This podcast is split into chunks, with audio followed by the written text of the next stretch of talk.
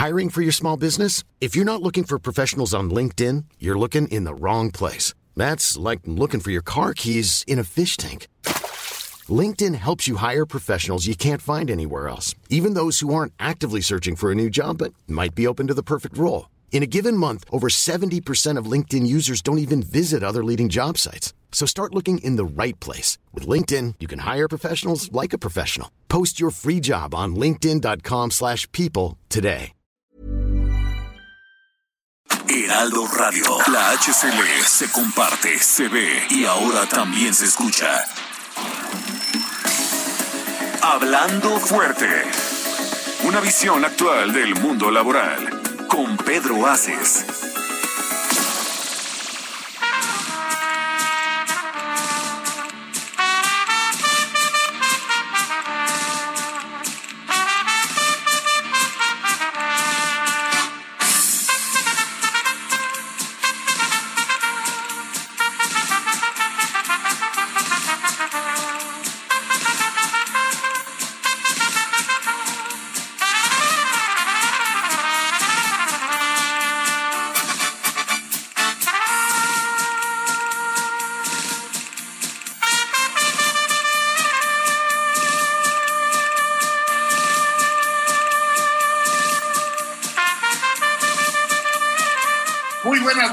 Amigas y amigos. Bienvenidos a este su programa Hablando Fuerte con Pedro Aces en la mejor estación de la radio en México, 98.5, el Heraldo Radio. Y no puedo empezar mi programa sin mandarle un fuerte abrazo a mi presidente del Heraldo Radio, al gran Adrián Laris, presidente un abrazo fraterno para ti, para todo el equipo de esta gran radiodifusora. Muy buenas noches, ¿cómo han estado? Espero les haya ido muy bien de Semana Santa a todas y a todos ustedes que ya estén regresando a la capital de la República, descansado, estoy muy emocionado porque déjenme platicarles, he estado recorriendo el país y certificando y capacitando a los trabajadores, sobre todo en materia de hotelería y de gastronomía, para que todos esos visitantes que después de una pandemia de dos años que nos tuvo pues casi recluidos en nuestras casas, hoy podamos disfrutar de las playas tan encantadoras que tiene México, 11 mil kilómetros de litorales, se dice fácil, pero puedo afirmar y asegurar que México tiene las mejores playas del mundo.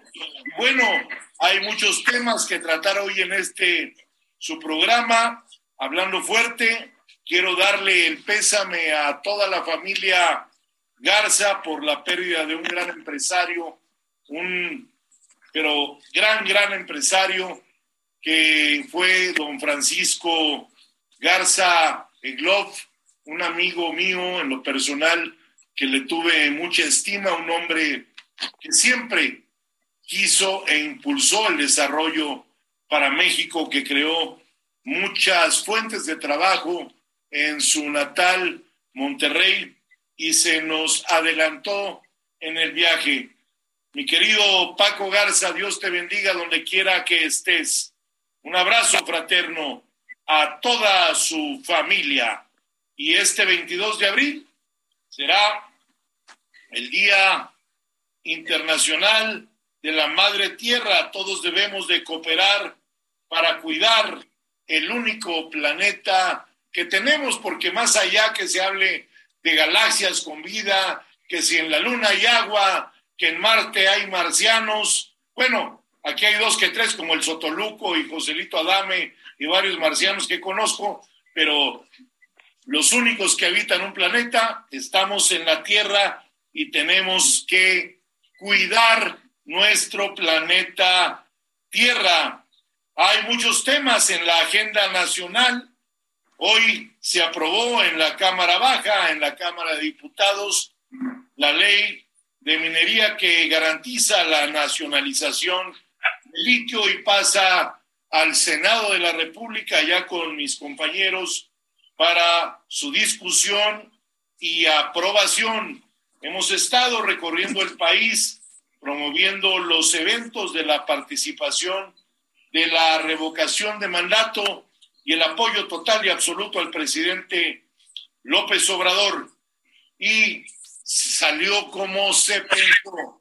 Cuando alguien hace un buen trabajo, tiene que seguir dentro del periodo que marca el mandato constitucional trabajando por México. Y esto va a servir para que todos aquellos gobernadores, alcaldes, diputados, senadores que no estén cumpliendo con lo que mandata el pueblo, porque con el pueblo todo, sin el pueblo nada, lo que el que no cumpla, bueno, pues se tendrá que ir. Es un gran ejercicio democrático el que vivimos el domingo pasado, donde el presidente por mucho salió avante. Y bueno, tenemos hoy un programa, ya lo escucharon ustedes, ese gran paso doble en la entrada de Hablando Fuerte, y hoy tenemos un programa 100% taurino, donde me acompañan personalidades de primer nivel, no solo de México, sino de todo el mundo.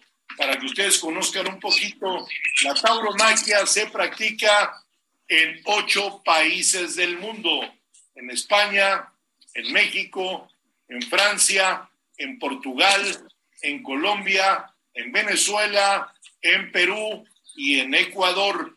Son los países que tienen la tauromaquia y en México, bueno, hemos defendido, como todos ustedes lo saben, con el cuerpo y con el alma en esta Ciudad de México, la tauromaquia cuando ha habido diputados locales que se han preocupado más por protagonizar y salir en los medios de comunicación que por cuidar la ciudad. Yo creo que los diputados, y se los dejo ahí en la mesa, deben de dar resultados. Fueron electos para que se preocupen porque los policías en la ciudad tengan un mejor salario para poder con ello bajar y mermar la delincuencia. Tienen que preocuparse porque el uso del suelo en la Ciudad de México sea en un orden que no sea eh, a lo bruto, como son algunos diputados que quieren prohibir la tauromaquia sin tener el conocimiento.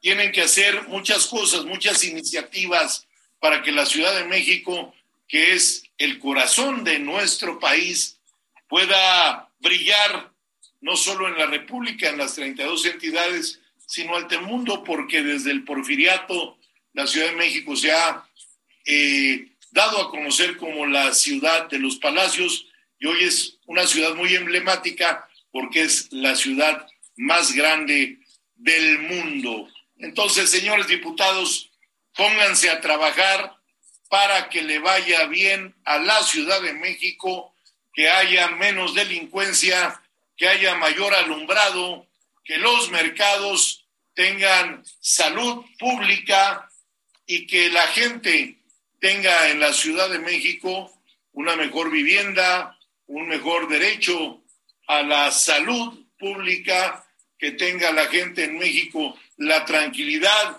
de poder salir en las noches sin el Jesús en la boca de que me vayan a asaltar o me vayan a robar. Y eso se hace con leyes duras, con leyes fuertes, no atacando la tauromaquia. Yo soy un hombre que siempre se ha preocupado por los animales, que tengo mis mascotas, que las he enseñado en este programa, que quiero mucho a los perritos, a los gatitos y a todos los animales que inclusive cuando el partiducho ese verde eh, prohibió los circos, ¿sí?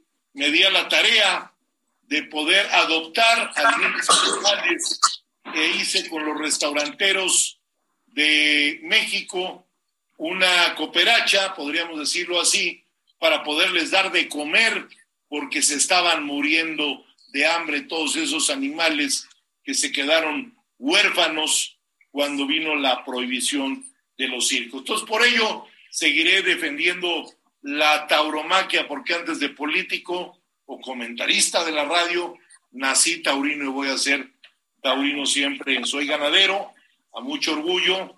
Amo al toro de Lidia, que además es un animal que gracias a él, gracias a él, no hay tantas invasiones en los terrenos privados. México ha crecido, sobre todo esta ciudad, a base de muchos asentamientos irregulares de invasiones de líderes que ahora son diputados y grandes líderes reconocidos y que se dedicaban a robar la tierra en estos tiempos, no anteriormente. Entonces, el toro de Lidia no solo cuida la tierra, también cuida los ecosistemas para que todo lo que hay dentro de un amplio terreno, ¿sí? tenga un ecosistema perfecto y bueno, decirles que hace más de 500 años, para ser exactos, en 1527, Juan Gutiérrez de Altamirano, primo hermano de Hernán Cortés, importa desde España, cuando la conquista, 12 pares de toros y vacas de Navarra España. El primer registro de los toros como espectáculo se da el 13 de agosto de 1529 en el día de San Hipólito y eso se hace como una reverencia a Hernán Cortés, siendo el primer matador de México reconocido, porque en los tiempos de la conquista venían toreros españoles junto con los toros en los barcos para poder dar ese espectáculo que es parte, así como la charrería de México, la tauromaquia de España, y el primer matador de toros que hubo en México con la alternativa fue el gran Ponciano Díaz Salinas, que además de ser un torero a pie, también fue, al igual que muchos años después Carlos Arruza, fue un torero a caballo, o sea, rejoneador. México ha tenido el gusto y el honor de tener dos figurones en dos épocas distintas que han sido toreros de pie y después toreros de caballo. El señor matador Ponciano Díaz y después Carlos Arruza, el ciclón mexicano, que para nuestro público pueda tomar nota, ha sido el único torero mexicano que en España en una temporada ha lidiado 108 corridas de toros. Y bueno, pues les quiero dar la bienvenida después de esta introducción a un torero mexicano que nació en Tacubaya, un torero que hizo toda una época y que le tengo un gran aprecio, pero sobre todo un respeto por todo lo que hizo cuando él estuvo en activo. Muy buenas noches, Manolo Mejía. Bienvenido a tu programa. Muchas gracias, Pedro. Muy buenas noches. Un gusto estar contigo en este espacio de Hablando Fuerte. Muy buenas noches, figura. Y me da mucho gusto recibir a un hombre que ha sido una figura internacional, que además de que es, no mi hermano de sangre, mi hermano de vida, le tengo un gran cariño, pero sobre todo un gran reconocimiento porque ha sido un guerrero de los ruedos. Hoy saludo en este programa al Ciclón de Jerez, al matador de toros español, Juan José Padilla. Muy buenas noches, maestro.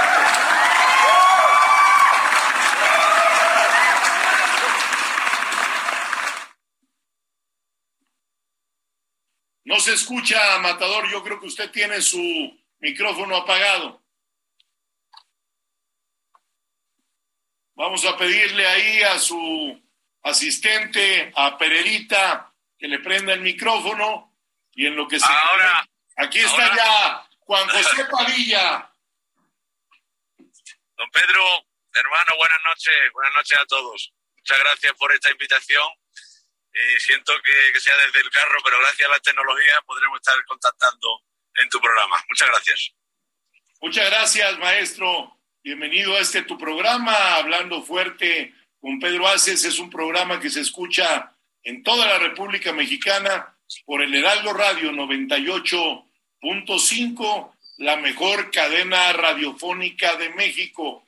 Y para que haya toreros, debe de existir un ganadero que críe desde, con mucha ilusión, desde hace muchos años en México, en los campos bravos queretanos, toros de Lidia. Hoy saludo al ganadero Luis Álvarez Saiz, ganador de la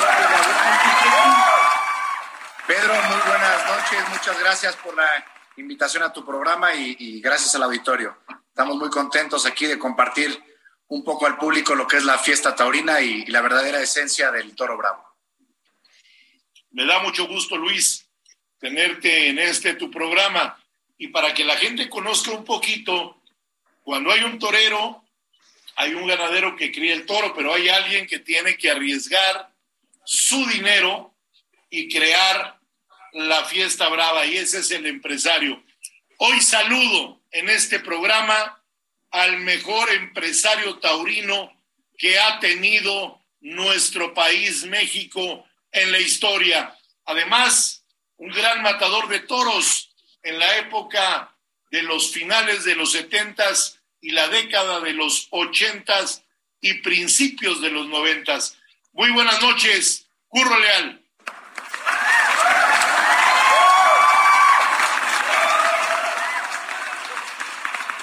Parece que el matador Curro Leal también tiene apagado su micrófono. Buenas noches, Curro. Se, oye. ¿Ya? Ahí, estás. Mi nieto me lo prende. Quiero anticipar una cosa de una que conozco toda la vida y hay gente que está muy preocupada porque matan un toro, diputados, pero están niños muriéndose de hambre en las calles creo que es más importante preocuparse de que muera un toro. Y nadie ha hecho nada por eso.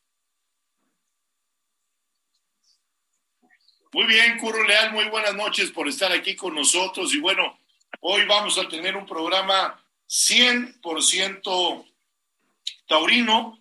Ya platicamos que en la edad de bronce la tauromaquia se origina en España.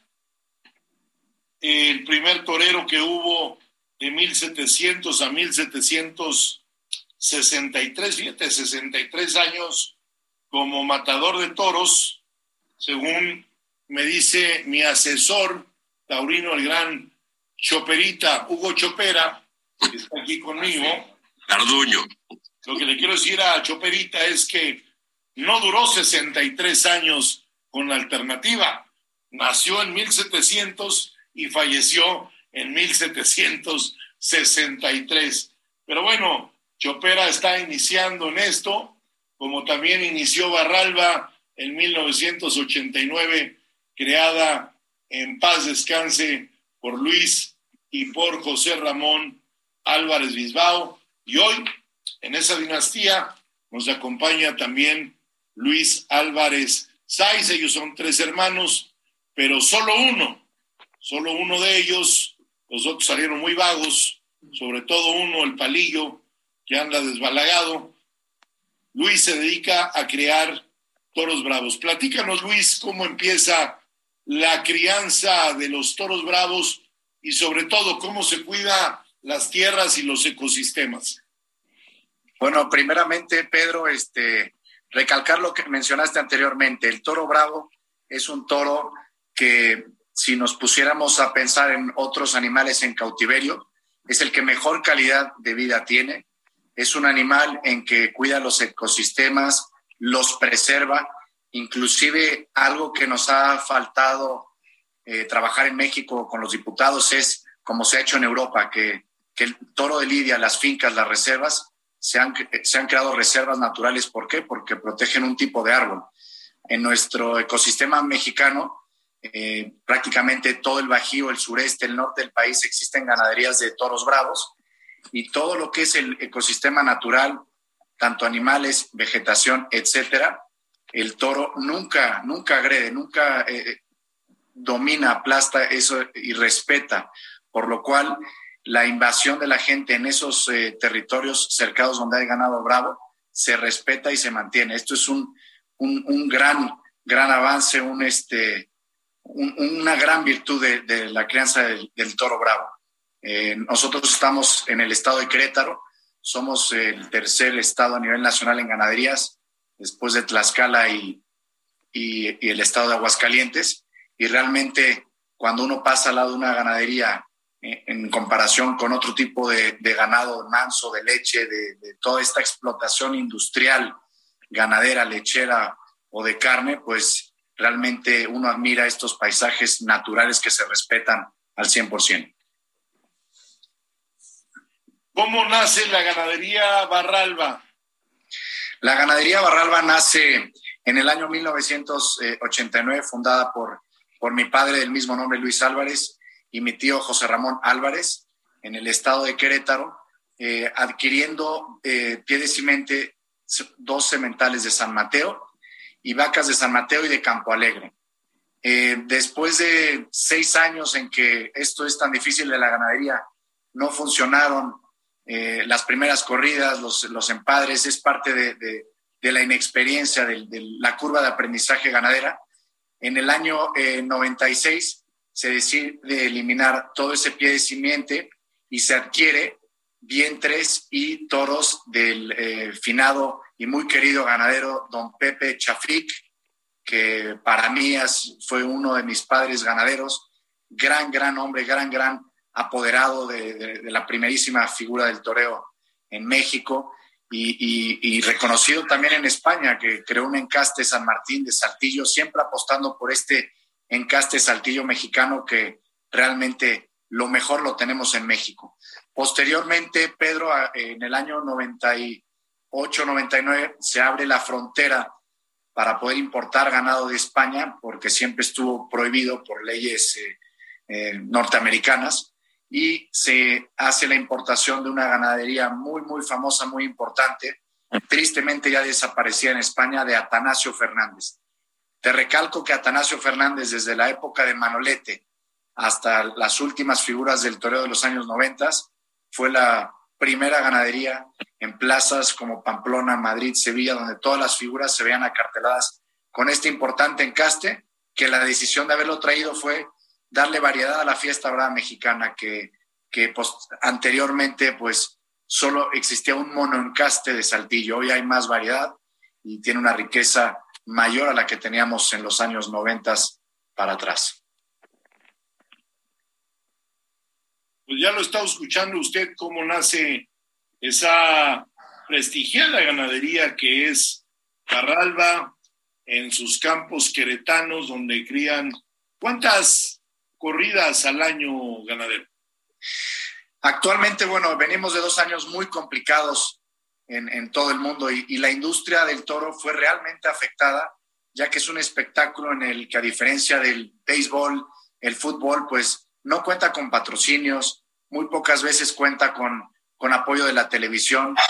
Eh, el principal ingreso de, de, de un empresario taurino, pues es es la entrada, la gente que accesa a la plaza. Entonces, hubo una reducción de festejos y de toros muy grande en años pasados, pero previo a la pandemia y en este año que pinta la fiesta ah, y la apertura de la fiesta eh, a, regresar al año 2019-2018, lidiamos aproximadamente 50 toros eh, al año.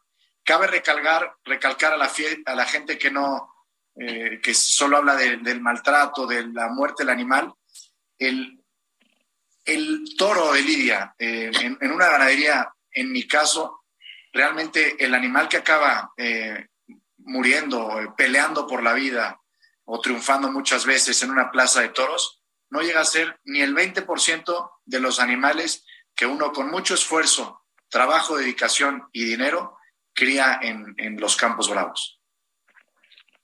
Totalmente de acuerdo contigo, Luis Álvarez, ganadero de esa prestigiada ganadería de Barralba. Y quiero aprovechar para mandarle un saludo muy especial a la gran Jacqueline hasta León, Guanajuato, que nos está escuchando. ¿sí? Y si vas a hacer ejercicio, usa zapatos Concord.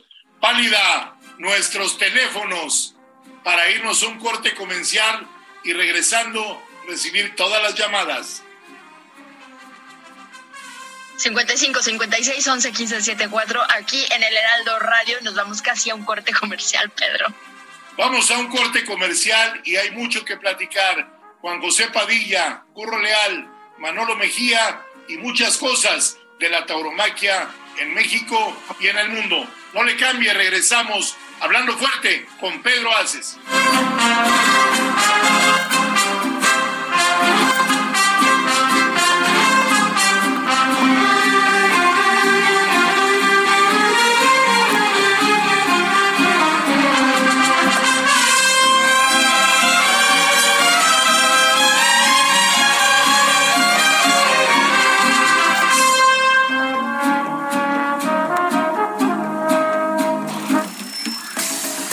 Estás escuchando Hablando Fuerte. El sindicalismo de hoy en la voz de Pedro Aces. Heraldo Radio. La HCL se comparte, se ve y ahora también se escucha.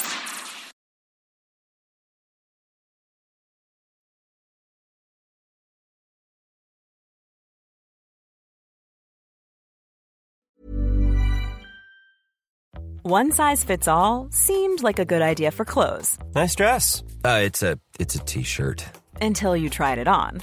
Same goes for your healthcare. That's why United Healthcare offers a variety of flexible, budget-friendly coverage for medical, vision, dental, and more. So whether you're between jobs, coming off a parent's plan, or even missed open enrollment, you can find the plan that fits you best. Find out more about United Healthcare coverage at uh1.com. That's uh1.com.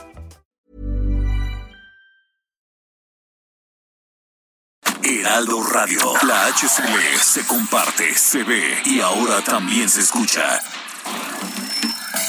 Esto es Hablando Fuerte con Pedro Aces. Continuamos.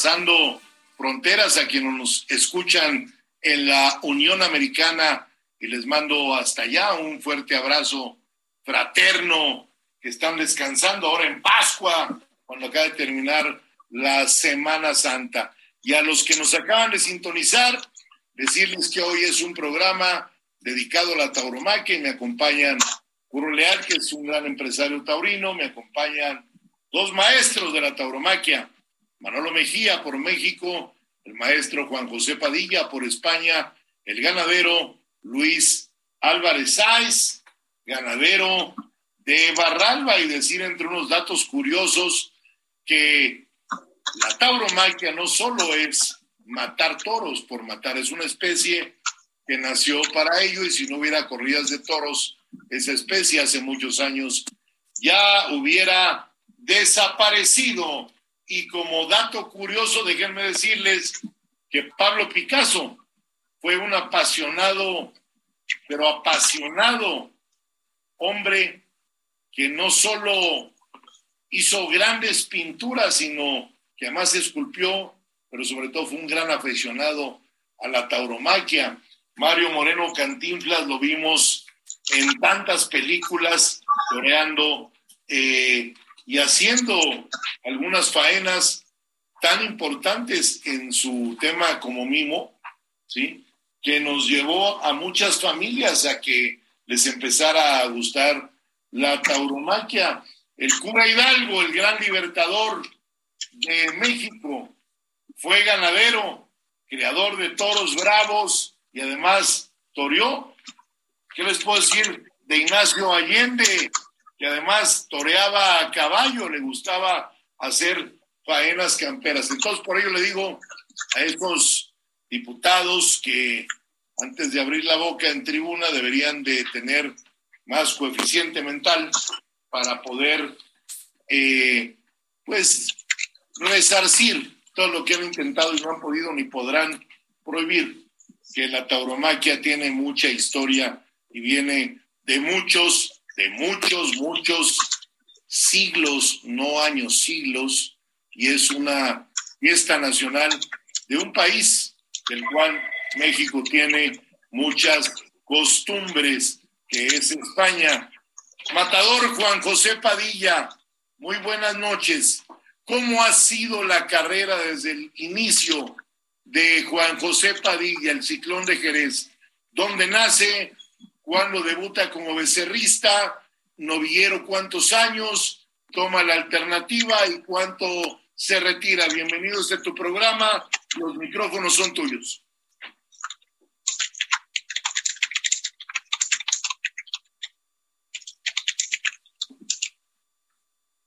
hay que aprender, hay que prender el micrófono y le voy a pedir a las redes sociales a Luis Carlos que apague su micrófono, si es tan amable. Adelante, maestro Padilla. Así es. Eh, decía que tengo la suerte de haber nacido en Jerez de la Frontera por tierra, tierra de toros, donde, donde pastan prácticamente la grande ganadería de, de, de la cabaña brava. Y ahí desde muy niño ya por los años 80, principios de los 80, empiezo a acompañar a mi padre a los tentaderos. Y empiezo a sentir una curiosidad inmensa por el mundo del toro, porque me gustaba su ambiente, me gustaba ponerme delante de las becerras y, sentir esa sensación de, de adrenalina, de miedos y para mí era algo, algo vital. No me gustaba jugar con los compañeros del colegio, no me gustaba jugar con los compañeros allí en casa, quería estar siempre cercano al toro. y mis inicios pues se fraguan en esos tentaderos de la mano de grandes figuras del toreo, como el caso del maestro Paquirri, Manzanares Padre, Damaso González, eh, pues Antoñete, pues Ruiz Miguel, Espartaco, Ojeda, todas esas figuras, donde venían a tentar y ellos me, decían el panaderito, porque mi padre era panadero y yo también repartía pan, y de ahí ese seudónimo. Y yo en los años ya, empezando ya a los 80, mediados de los 80, ya pues tenía conocimiento de las becerras, me ponía delante de algunos añojos, herales también, las retientas. Y, y, en el año 84 tuve mi primera becerrada para pasar ya a Sin Picadores en el año 85 que mato mi primera novillada Sin Picadores. En Palma de Mallorca mato mis primeros novillos y en el año 86 me, escribo, me inscribo en la escuela donde el maestro Rafael Ortega era el director y él me acogió en su seno como una, un hijo más de la familia y pude aprender de la mano del maestro Rafael Ortega pues la fase del toreo y prácticamente la base de, de, de la vida, ¿no? Me enseñó grandes para mí creo que me enseñó los grandes rasgos de, la vida y, tuve esa oportunidad tan grande.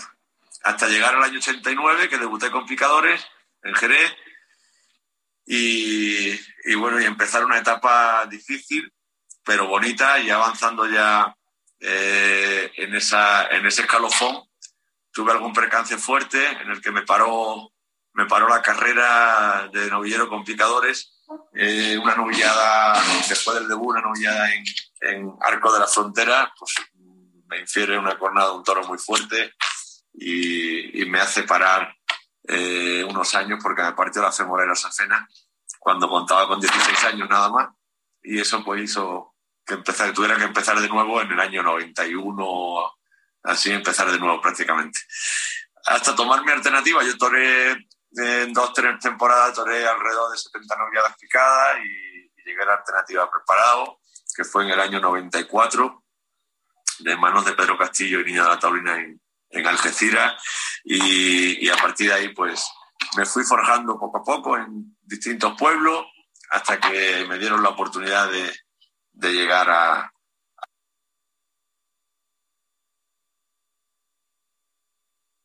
lanzó a prácticamente todas las ferias. Bueno, ha sido un largo andar en la vida taurina de Juan José Padilla, el ciclón de Jerez. Maestro, ¿cuántos años como matador de toros?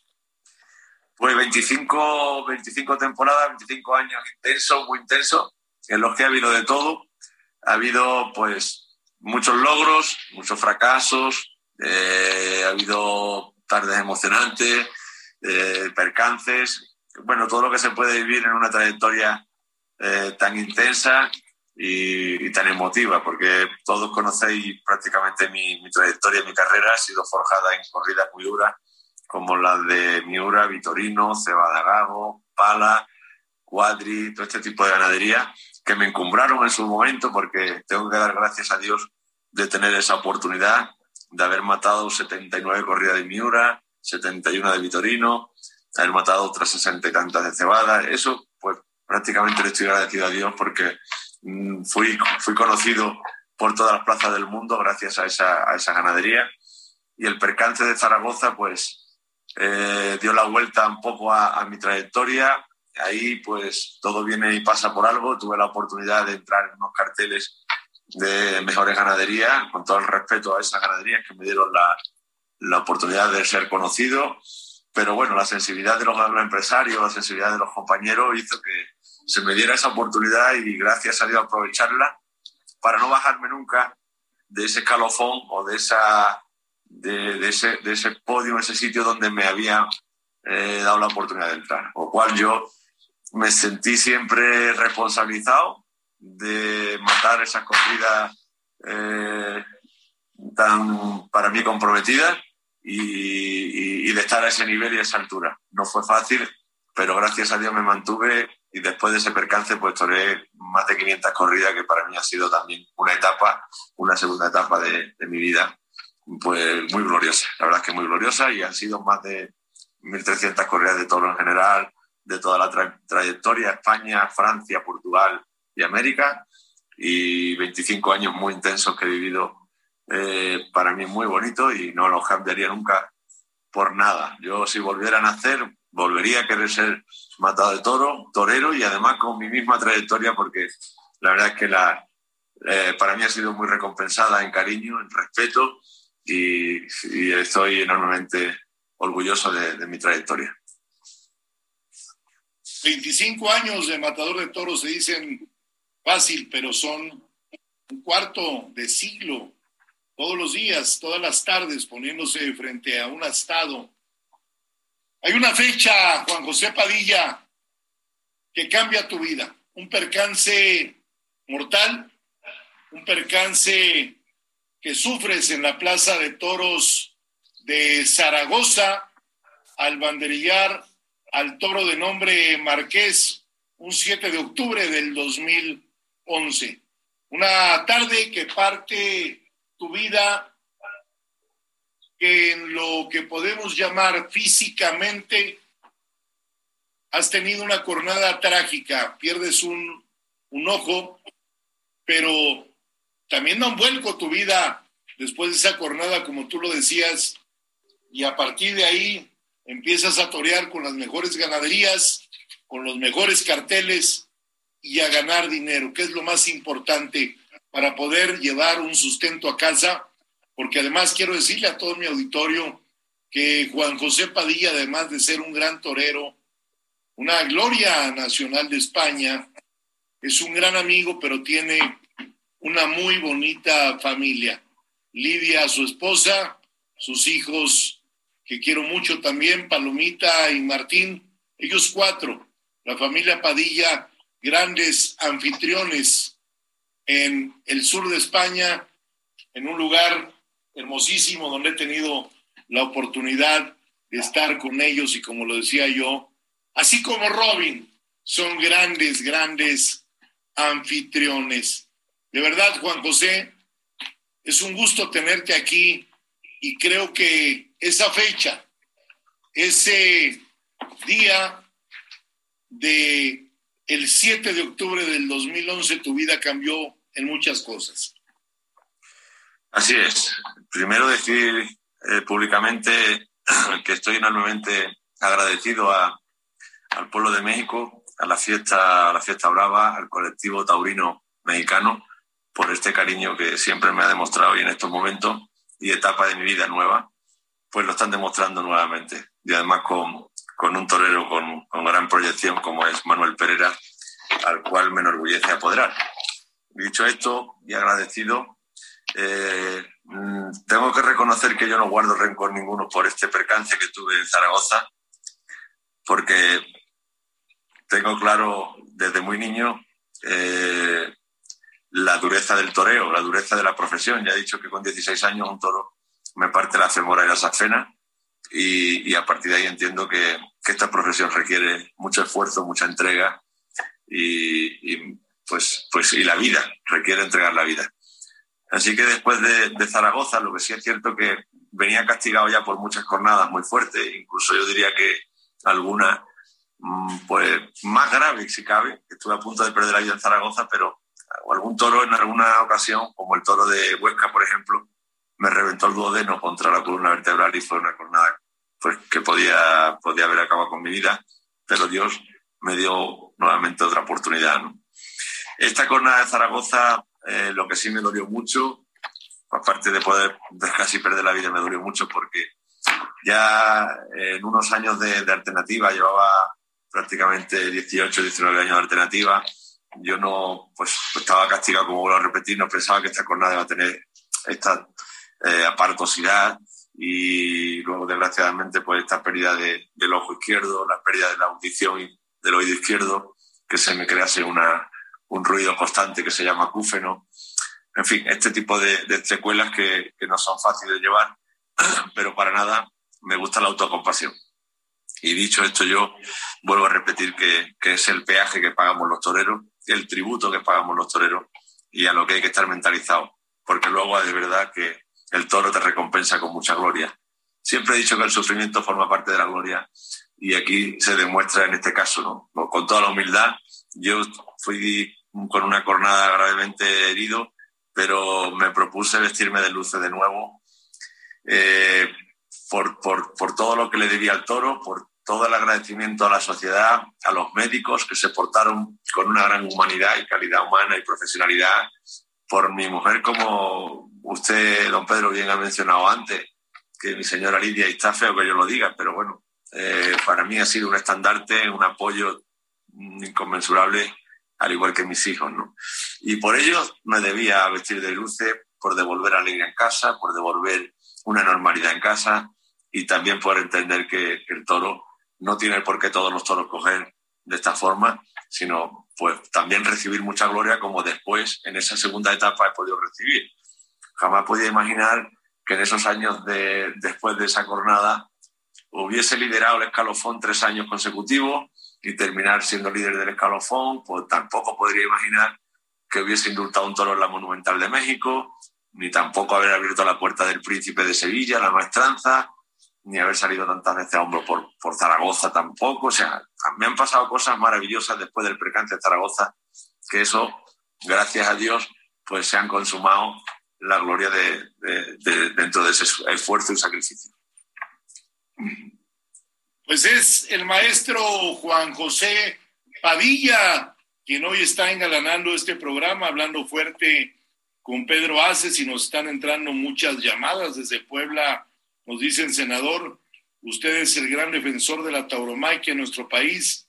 Gracias por dejarse la piel en impulsar nuestra fiesta brava y pelear diariamente contra esos diputados nefastos. Lo vamos a seguir haciendo, ¿eh? mi, estimado Gerardo. Viviana Pastrana de Tlaxcala dice, yo no defendía la tauromaquia hasta que me di cuenta de que todos los que dependen de ella, no solo es en la plaza o en la ganadería o en la alimentación de los toros, hay que informarse antes de criticarla Víctor Barrientos de Saltillo, líder, siga adelante. Nadie nos debe de imponer qué comer o qué espectáculos ver. Vivan y dejen vivir. Gael Martínez desde Texcoco, saludos a todos los invitados de esta noche. Felicitamos al gran Curro Leal por lo que hemos vivido en esta inolvidable feria del caballo en Texcoco. 2022. Bárbara Ramírez de León, Guanajuato. La fiesta brava nos une a México y España. Un abrazo histórico al maestro Juan José Padilla. Yo te pregunto, Manolo Mejía, matador de toros, ¿qué será peor? ¿El mal genio de Robin o una cornada de un toro? Yo creo que el mal genio de Robin. Por supuesto. Manolo Mejía, un torero que toma la alternativa en León, eh, de manos de Eloy Cavazos y siendo testigo, fíjate qué cartel, Antonio Lomelín y mi compadre en paz descanse, Miguel Espinosa Armillita en la Plaza de Toros La Luz y después confirma el 27 de enero de 1985 en con Antoñete y siendo testigo Eloy Cavazos. También Manolo Mejía es un torero muy importante que vamos a hacerle un homenaje el próximo domingo 23 en la Plaza Silverio Pérez de Texcoco para toda la gente que quiera ir. Y aquí vamos a hablar, Manolo, de algo muy importante. El tiempo es corto. Vamos a hacer un segundo programa el próximo lunes de Tauromaquia, donde estará también con nosotros Federico Pizarro, otro matador, y otro invitado, también matador de toros, para que continuemos con lo que estamos hablando, porque no nos va a alcanzar el tiempo para seguir platicando de toros. Manolo Mejía, ¿quién no recuerda esa terna con Ernesto Belmont y con el finado, el gran Valente Arellano, donde fueron como novieros los últimos en la historia en llenar la Plaza México? Hoy desafortunadamente, pues ya ni las figuras del toreo la llenan y ustedes como novilleros lo hicieron. ¿Qué recuerdo tienes de eso, Manolo?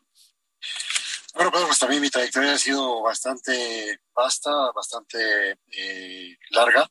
Empecé de niño torero, luego esa, esa parte de mi carrera novilleril en la que, pues, como bien mencionas, eh, Valente Arellano, en paz descanse, Ernesto y un servidor, eh, logramos llenar la Plaza México hasta el reloj, como se dice coloquialmente en el medio taurino una tarde que pues fue eh, soñada, porque cuando empiezas en, la fiesta de los toros, pues sueñas con llegar a emular a las figuras del toreo, eh, llenando las plazas, agotando el boletaje, y tuvimos la fortuna de vivirlo como novilleros, y ha sido una gran, gran, gran satisfacción poder vivir esa etapa, poder vivir esa tarde en la que pues la gente salió toreando de la plaza después de haber estado incluso eh, durmiendo fuera de las taquillas para conseguir un boleto y estar presentes en ese acontecimiento. Daba la gente vuelta a la manzana formada una noche antes para ir a ver a esos tres jóvenes, que era Manolo Mejía, Ernesto Belmont y Valente Arellano, que hicieron historia. Y Manolo, vamos a seguir platicando contigo de toda tu trayectoria en el próximo programa el próximo lunes 25 para que no se pierdan Tauromaquia capítulo 2, como en las series de Netflix. Ahora vamos a hacer capítulo por capítulo. Curro Leal, empresario de Texcoco. La visión está feliz de todas las corridas que has dado en esta Feria Internacional del Caballo 2022. ¿Qué viene para este fin de semana, Curro? Bueno, lo más importante es que la feria ha tenido una relevancia anterior porque ya no había nadie de gente. Ahora está eh, haciéndose la nueva visión, la gente de Texcoco, y pues desde luego el día 23, este Perrera, que es uno de los grandes, mejores banderos del mundo, estará con Sergio Flores y el Galo, que quiero ver la competencia de banderías con una gran corrida, ¿no? Corrida de garfias, curro. Claro, Y después cierra el cartel, la feria, Zapata, con Marco García, la ganadería, el Pandi y Leo Valadez. Creo que también tres grandes banderilleros. a ver, Curro, hay dos homenajes muy importantes. Ahorita los voy a decir. En la feria se hizo el primer homenaje, el primer evento a don Paco Cervantes. Después vino al centauro potosino Rodrigo Santos. Después vino un homenaje a Fermín Espinosa Armillita. Así es. Después el homenaje de homenajes al maestro Curro Leal, quien tomó el 4 de febrero de 1973 la alternativa en Guadalajara, Jalisco, teniendo como padrinos a Manolo Martínez y como testigo a Antonio Lomelín y toma su confirmación en 1973, diciembre, en la Plaza de Toros México con otro cartelazo teniendo como padrino a su tocayo Curro Rivera y testigo a Pedro Gutiérrez, el niño de la capea. Hemos tenido también el día de ayer un homenaje a Manolo Arruza y el sábado 22 tendremos un homenaje a Jorge Gutiérrez, el coloso de Tula, gran torero mexicano, y el domingo 23 Manolo Mejía. con Manolo Mejía, quien está hoy en este programa y platicaremos con él el próximo lunes. Curro, de verdad agradecerte lo que estás haciendo por la fiesta brava. Has mandado toros muy bien presentados, toros con casta, con trapío, la gente ha salido feliz. La corrida de Barralba ha estado extraordinariamente bien presentada. La de Torreón de Cañas, otra gran ganadería de Julio Uribe ayer, muy bien presentada. Y vienen dos encierros muy importantes, que es el de Garfias, de Pepe Garfias, el sábado. Y, viene de nuestro amigo Nacho García Villaseñor, toros de San Marcos desde Guadalajara, Jalisco, toros que están pastando todavía en los altos de Jalisco. Gracias, Juan José Padilla. Gracias, ganadero Luis Álvarez Sáiz de Barralba. Gracias, Manolo Mejía. Te espero en el programa el próximo lunes. Gracias, querido Curro Leal. Esto lo está haciendo la, fiesta grande, mi Pedro. Eh, muchas gracias a todos. Gracias. Muchas gracias, Pedro. Este muchas gracias, Pedro. A nuestro auditorio. Soy Pedro Aces, Hablando Fuerte, y nos vemos el próximo lunes, 9 de la noche, en el Heraldo Radio. Muy buenas noches.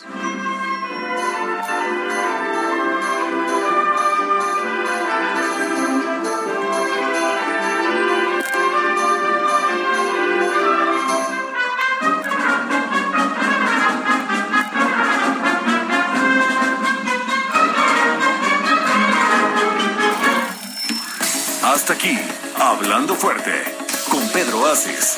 Actualidad de México y el mundo, por El Heraldo Radio. Heraldo Radio 98.5 FM, una estación de Heraldo Media Group, transmitiendo desde Avenida Insurgente Sur 1271, Torre Carrachi, con 100.000 watts de potencia radiada. Even when we're on a budget, we still deserve nice things. Quince is a place to scoop up stunning high-end goods for 50 to 80% less than similar brands. They have buttery soft cashmere sweaters starting at $50, luxurious Italian leather bags, and so much more. Plus, Quince only works with factories that use safe, ethical, and responsible manufacturing. Get the high-end goods you'll love without the high price tag with Quince. Go to quince.com/style for free shipping and 365-day returns.